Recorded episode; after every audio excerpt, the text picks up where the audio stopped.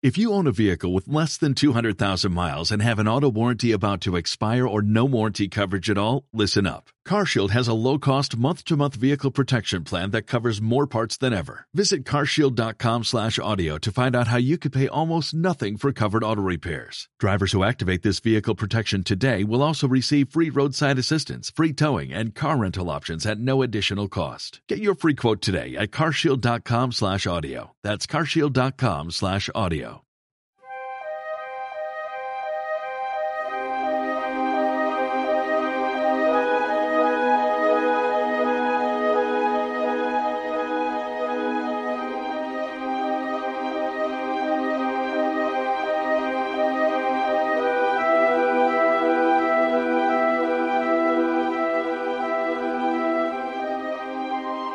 a todos y a todas y bienvenidos al especial de Halloween de donde nos lleve el cine.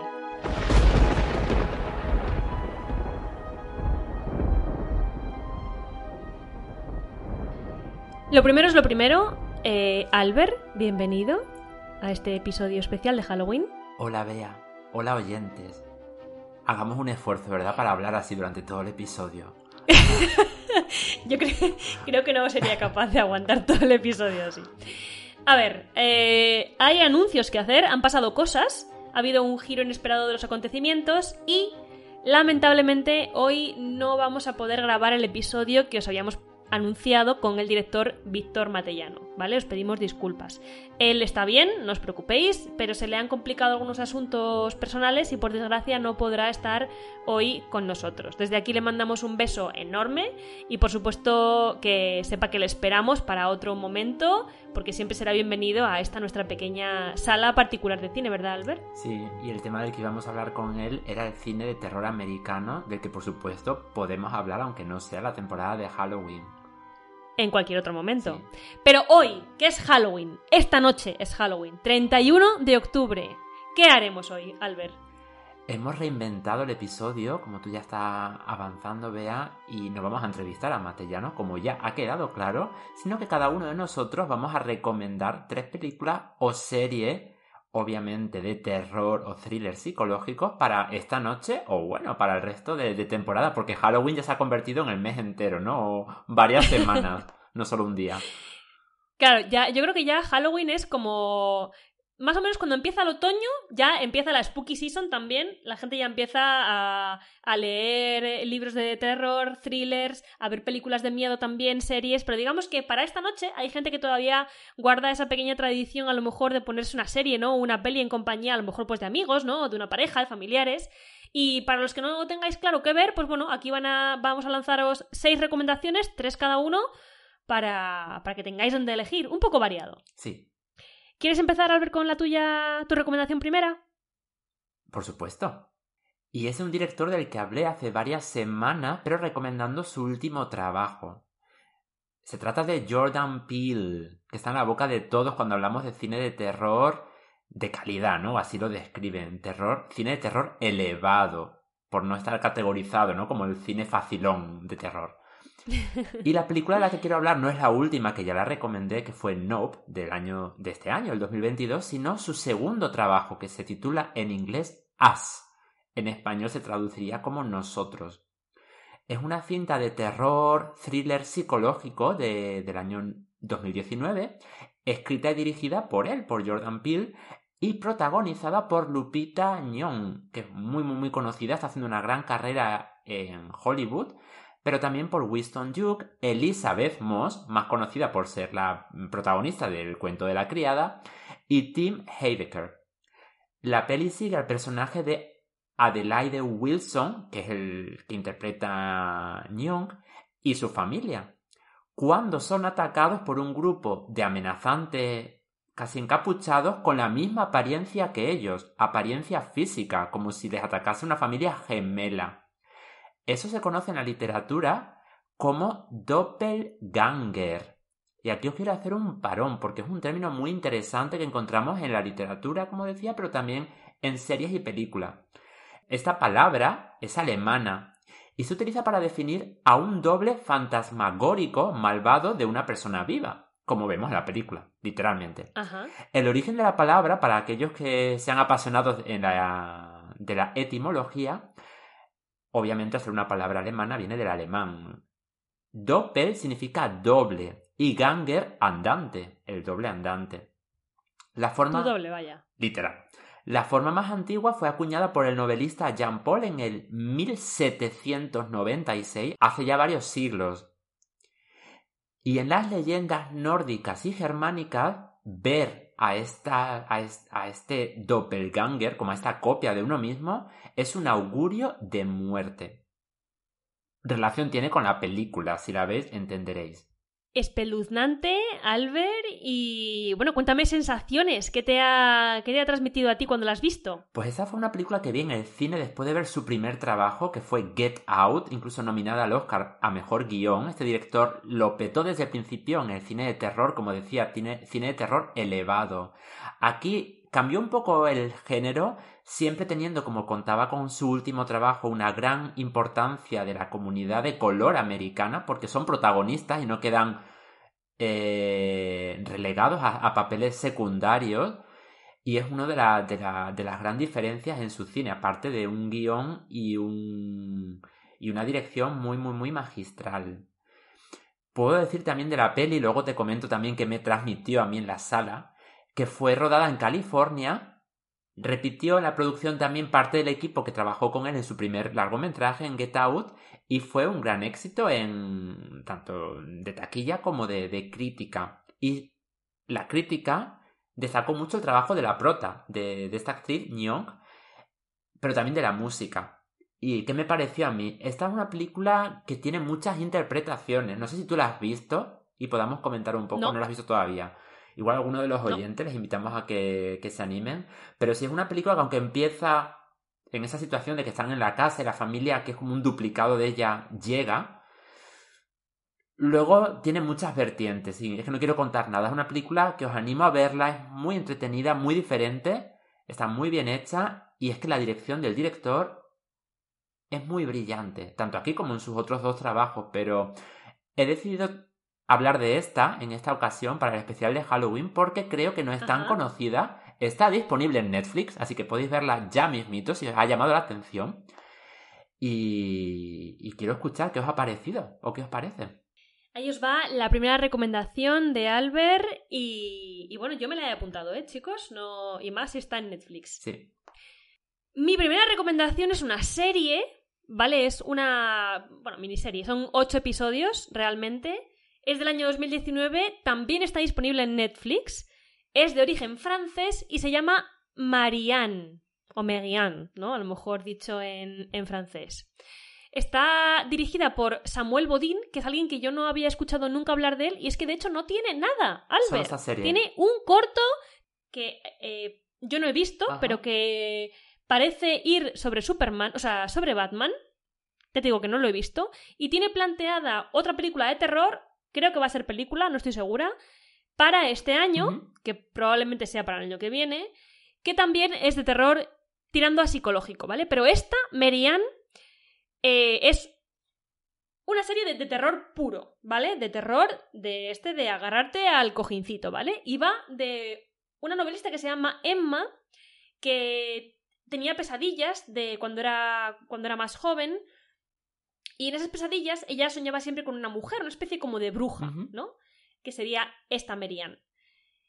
Eh, con los años decide, le hace una visita a un amigo de la infancia, un, un conocido de la infancia, y le cuenta una historia por la que ella decide dejar de ser escritora y volver a su ciudad natal para reencontrarse con esa figura que se le aparecía en sus años más jóvenes y que ahora está volviendo a reaparecérsele. De verdad, es una cosa horrorosa el miedo que da esta serie. Yo creo que la vi cuando salió porque tuvo un gran éxito en Francia. Y ef- efectivamente decían que era muy aterradora, yo la vi, pero corrígeme si me equivoco, ¿no tenía también influ- influencia de todo lo que son los exorcismos, si recuerdo bien? Sobre eso, no es, yo no he escuchado nada. No. Supongo que cogerá, que cogerá referencias de. El- el- como tampoco sé nada acerca del director, habrá cogido referencias de varias, de varias cosas, ¿no? Incluyendo exorcismos, porque sí que es cierto que tiene pues a lo mejor ciertas imágenes que, que re- pueden recordar, ¿no? Pero mm, tiene muy buenas críticas, a pesar de que, por lo que yo he encontrado, no se ha llevado ningún premio característico. Ajá. Tampoco conozco al reparto, pero es de, de lo último de terror que yo he visto, lo que más miedo me ha dado en los últimos años, ¿eh? Te lo digo de verdad. ¿Y qué es lo que más te ha gustado de esta serie? ¿La historia o la, la- la ambientación, la atmósfera? Sobre todo lo que más me ha gustado es la ambientación. También que se vale de. Se vale de, de muchos planos. Muchos planos oscuros. eh, también un argumento que, que realmente a mí me ha parecido que está bastante bien. No, ya te digo que no he leído en qué se ha basado el, el director para, para el argumento de esta serie, si a lo mejor es eh, idea propia o si ha sacado la idea de algún, de algún sitio. Pero me parece que el argumento también está muy bien. Como que es, es una serie muy inteligentemente hecha. Bueno, pues la... Así que yo os la Y recomiendo. está en Netflix todavía también. Está en Netflix, sí. Genial. Preparaos, ¿eh? Porque creo que es lo más aterrador que os voy a recomendar de las tres cosas que tengo en la lista. Para un buen maratón o, o si no, de forma dosificada para varios días o semanas. Sí, depende del miedo que te dé. Tú puedes decidir eh, mm, calzártela toda en Halloween o igual repartir un poquito para poder dormir alguna noche. Muy bien, anotada queda también Bea. Y esperamos que los oyentes se animen a verla. Yo ahora quiero continuar con una película muy reciente que es de origen taiwanés. Un poco exótico, pero como ya hablamos en la segunda temporada, son tan fanáticos los asiáticos del cine de terror, sobre todo en Japón. Tremendo. Japón sobre todo, sí. Pero también en Taiwán. Y esta película de la que yo quiero hablar es un largometraje, se llama Maleficio. El título original en inglés es Incantation. Por si también la podéis encontrar así en Netflix. Una vez más, esta plataforma nos ofrece una- un catálogo bastante amplio de cine de terror. Esta película eh, se ha estrenado nada, hace unos meses, ha sido dirigida por Kevin Ko, que también eh, coescribió el guion con Chang Che-wei, y la película ha sido toda rodada con el estilo, el estilo de cámara en mano. Como rodaron también la famosa película del proyecto de la bruja de, bruja de Blair, pero también la española Rec, con varias, con varias entregas.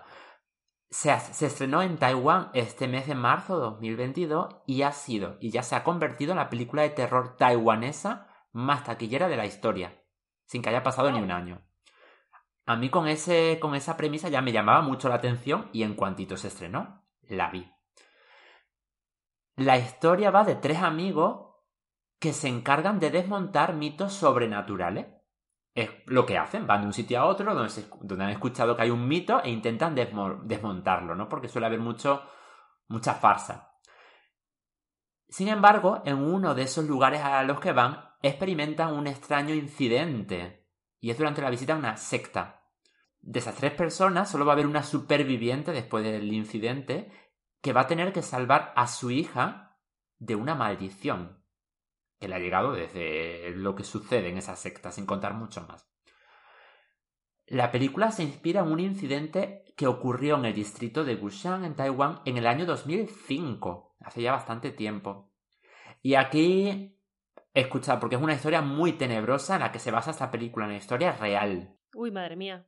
Esto de las historias reales siempre es como que le añade un extra, ¿verdad? De, de miedo que dices, ojo, que estamos hablando de cosas serias. Es muy heavy, yo, es muy heavy. Yo ya lo he leído un par de veces y la imagen ya se me ha quedado grabadita en, en mi cabecita. La historia es que una familia de seis miembros afirmaba estar poseída por varias deidades de la religión popular china. Y se acu- ¿Toda la familia? toda la familia, los seis integrantes. Madre mía. Y se, acus- acusaban mutuamente de estar poseídos por demonios que se hacían pasar por deidades. Se quemaron mutuamente con incienso, se golpearon con palos y tablillas espirituales y se salpicaron con heces y orina en un intento de expulsar a esos demonios. Esto que me estás contando, más que terror, es un poco comedia, ¿no? Pero ¿en qué momento? Por favor, igual, es que yo no lo sé, pero ¿hay alguien, alguien ha escuchado alguna vez que a un, a un demonio se le expulse del cuerpo con, con orina y heces? Es que no... Lo que te digo. La imagen que uno se hace al leer esta historia no tiene crédito, pero eso no fue el final. Eso lo intentaron para expulsar a los demonios. Al final se señalaron o culparon a la hija mayor del grupo y la atacaron hasta que murió a causa de las heridas. O sea, la propia familia se encargó a su hija porque pensaba que era responsable de esa maldición. Es muy heavy. Ahí también, como hubo cinco supervivientes, fueron fueron acusados posteriormente del delito de abandono de una persona indefensa con el resultado o con la desgracia de la muerte. El caso se consideró y se archivó, bueno, se archivó, se consideró y se, quedó como mm, clasificado ¿Sí? y denominado como un caso de histeria colectiva. O sea, como que todos perdieron la, la cabeza. Y no me extraña después de lo que, lo que acabo de contar. En todo caso, esa es la historia como digo, que inspira la película de, de Maleficio. El director Kevin Co explicó que la figura que vemos en la película, que es súper importante, de hecho sale ya en la portada de la Madre Buda, los gestos de las manos, los cantos que escuchamos, los símbolos, todo lo relacionado con la religión en la película y la secta, son ficticios. Eso sí se ha sacado de la manga con la influencia de esa historia real. Gran parte del presupuesto lo gastó en el diseño y la producción del atrecho, esa gran estatua que vemos de la Madre Buda, que analizándola y hablando de la, de la cultura asiática, incorpora elementos del budismo tibetano y del hinduismo. Esa forma de Madre Buda con muchos brazos, como nos imaginamos también en India, ¿no? La figura en todos los templos, tiene una gran similitud con las formas de la diosa hindú Kali o Mahakali, y esto lo cuento porque es muy importante. Cuando veáis la película entenderéis por qué, ¿no? Todo esto de la Madre Buda es tan relevante. Muy interesante, es muy divertido también en cierta, en cierta manera, ¿no? Y muy interesante y resulta que mi próxima recomendación va muy cerca por los derroteros de, de eso que acabas de comentar, mm. Albert. Se parte bastante la, la historia. Y estoy hablando de, de de la película La Bruja del año 2015. Esta es una película estadounidense, ¿vale? Está en Netflix también. Y está dirigida por Robert Eggers, que yo a priori por el nombre no lo conocía, pero que ha hecho títulos tan importantes como El Faro, por ejemplo, con Willem Dafoe y Robert Pattinson. Ha hecho varios cortos también, uno de Hansel y Gretel y otro que se titula Brothers. Y tiene eh, una película este año que se llama el, el Hombre del Norte, con Nicole Kidman y Anya Taylor Joy. Y para el año 2024 tiene planeada una que se llama Denosferatu. En la película de, que os recomiendo ahora, en La Bruja, también está protagonizada por Anya Taylor Joy. De hecho, esta es eh, una película en la que esta, esta actriz se llevó un premio por mejor intérprete revelación. La película se llevó muchos otros premios, por ejemplo, mejor guion novel y ópera prima, puesto que es la primera, la ópera prima, ¿no? la primera película de, de, este director. También se llevó premios de la Asociación de Críticos de Chicago, del Círculo de Críticos de San Francisco, en el Festival de Sundance él se llevó el de Mejor Director, fue bastante reconocida, ¿vale? Eh, la película va sobre una familia, un, un matrimonio muy devoto, muy cristiano, que tiene cinco hijos y que se instalan como al se instalan entre, entre una comunidad eh, una, urbana y un bosque. Entre medias de esos dos núcleos se instalan ellos. Un día, misteriosamente, el bebé de la familia eh, desaparece y a partir de entonces comienzan a eh, faltar las, o sea, las cosechas dejan de dar frutos y empiezan a darse cuenta de que están malditos, de que hay algo, hay un hay algo cerca del bosque que les ha que les ha maldecido y y empiezan a enfrentarse entre ellos.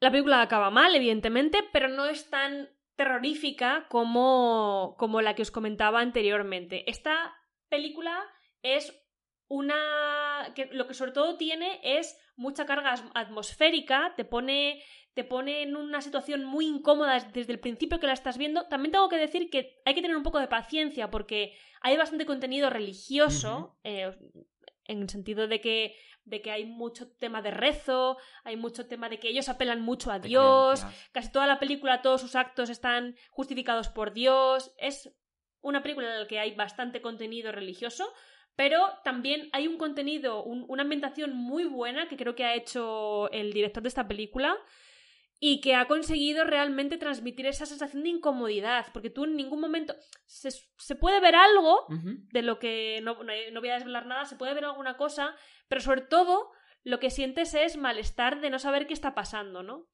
He leído que para esta película el director se, se inspiró en la fascinación que siempre ha tenido sobre las, sobre las brujas desde que era niño y en excursiones que hacía frecuentemente con su escuela a una plantación en Pilmoth.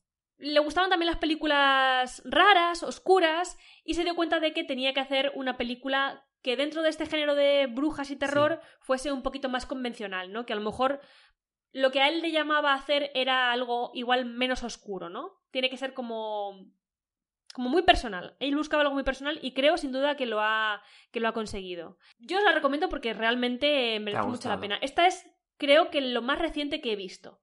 Y digamos, para los que no reconocen o no conocen a esta actriz, la principal de esa película, le pueden poner cara en Gambito de, de Dama. En Gambito de Dama, efectivamente. Yo creo que no hay nadie que a día de hoy no conozca a esta mujer, a Anya Taylor-Joy, porque es una de esas personas, de esas actrices que ahora mismo está, está en la sopa. Todo el mundo quiere contar con ella. Normal, porque es muy buena actriz y de hecho en esta película hace un papel tremendo. De verdad que su interpretación es muy, muy, muy buena. Y bueno, es un papel muy diferente al que podemos ver en Gambito de Dama, pero sin duda creo que es un papel que le pega bien a ella. Ella es bastante más joven en esta película, ¿eh? Mucho más joven.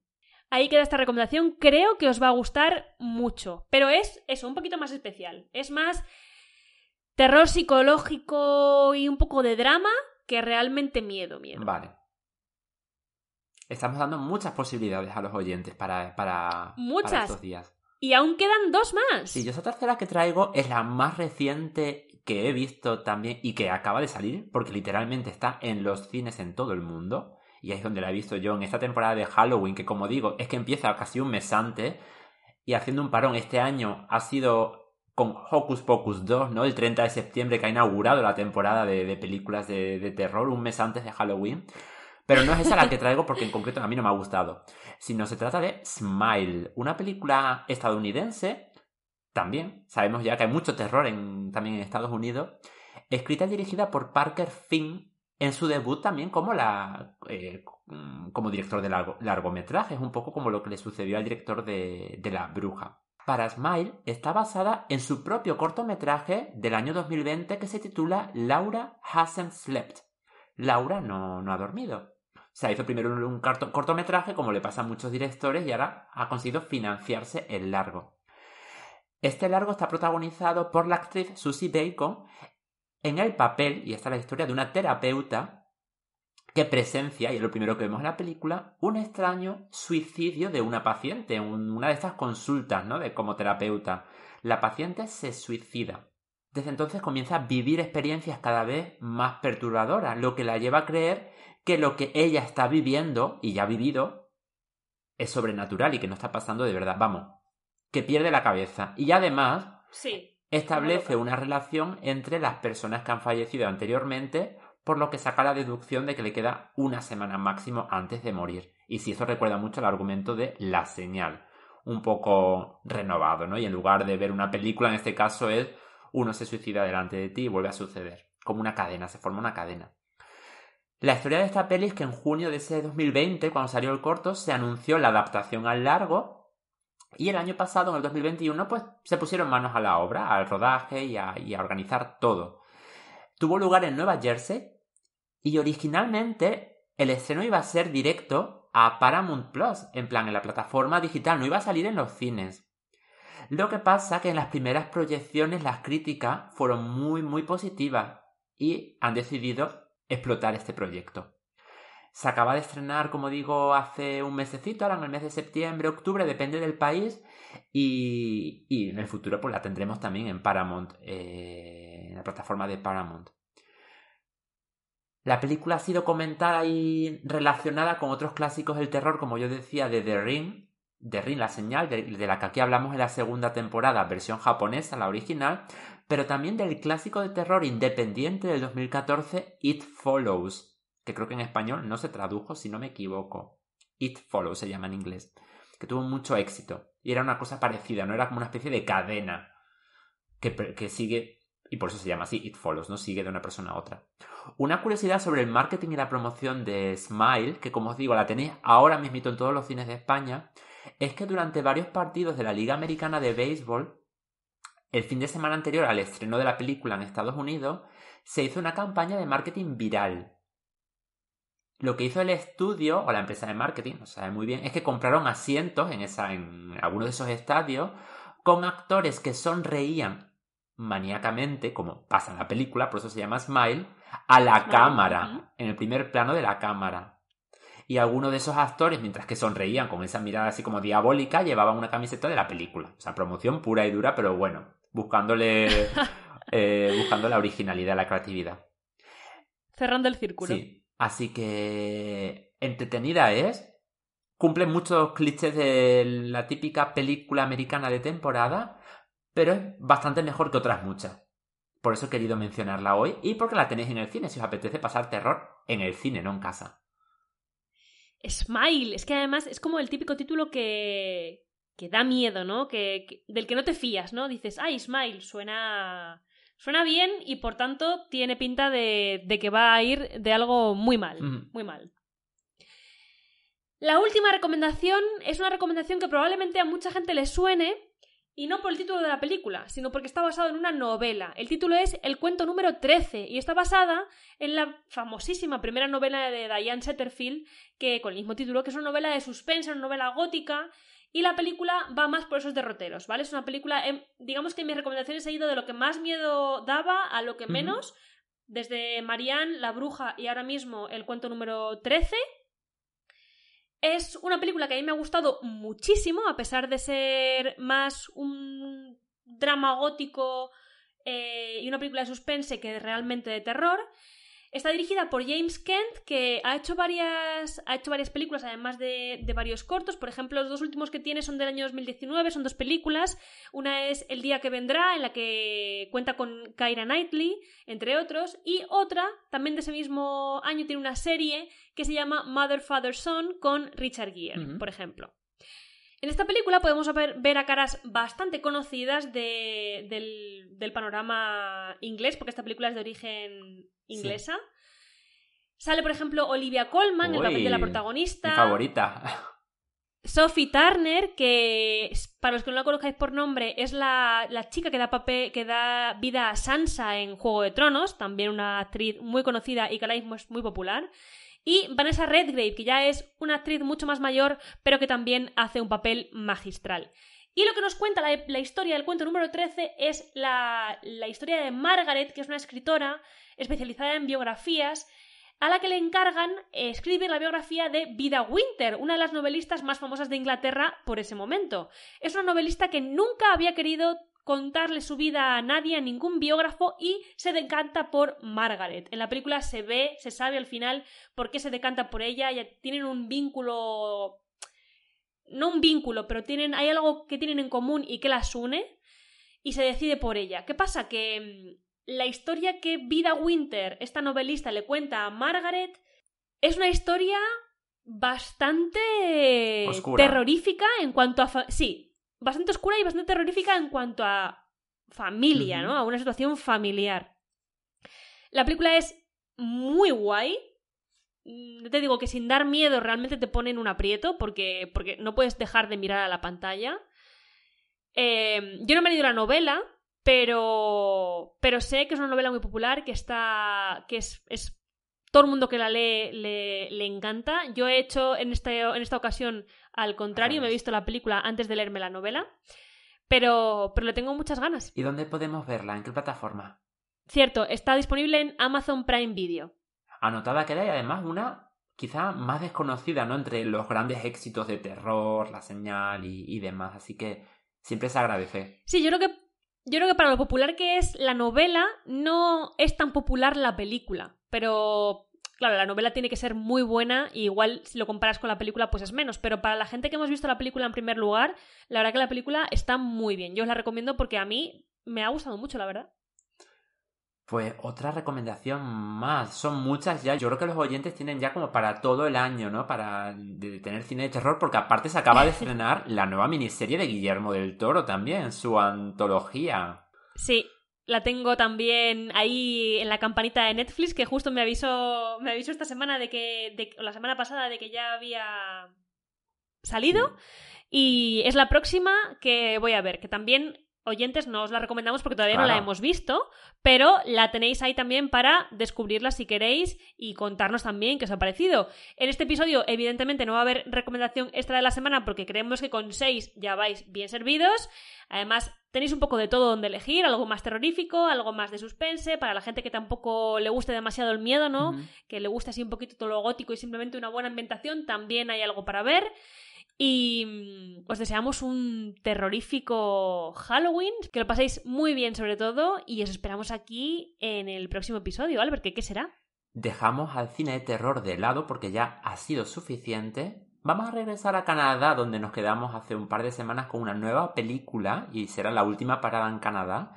Se trata de Incendis, Incendio, que es uno de los primeros trabajos en francés del reputado director Denis Villeneuve que ahora ha hecho la nueva June, Prisioneros y otros muchos títulos que todos conocemos, pero vamos a hablar de uno de uno de sus títulos no tan desconocido porque no lo es, pero de sí de sus primeros trabajos del año 2010. Una película con, con, muy buena nota, por lo que, por lo que parece, y promete, promete darnos un episodio muy interesante, Albert. Ya hablaremos de ella eh, cuando toque, dentro de dos semanas, como sabéis. Y os esperamos aquí a todos. Esperamos que os haya gustado este episodio. Si es así, que nos dejéis un like. Podéis seguirnos en nuestras redes sociales también. Y os mandamos un abrazo muy fuerte a todos. Hasta la próxima. ¡Feliz Halloween! ¡Chao!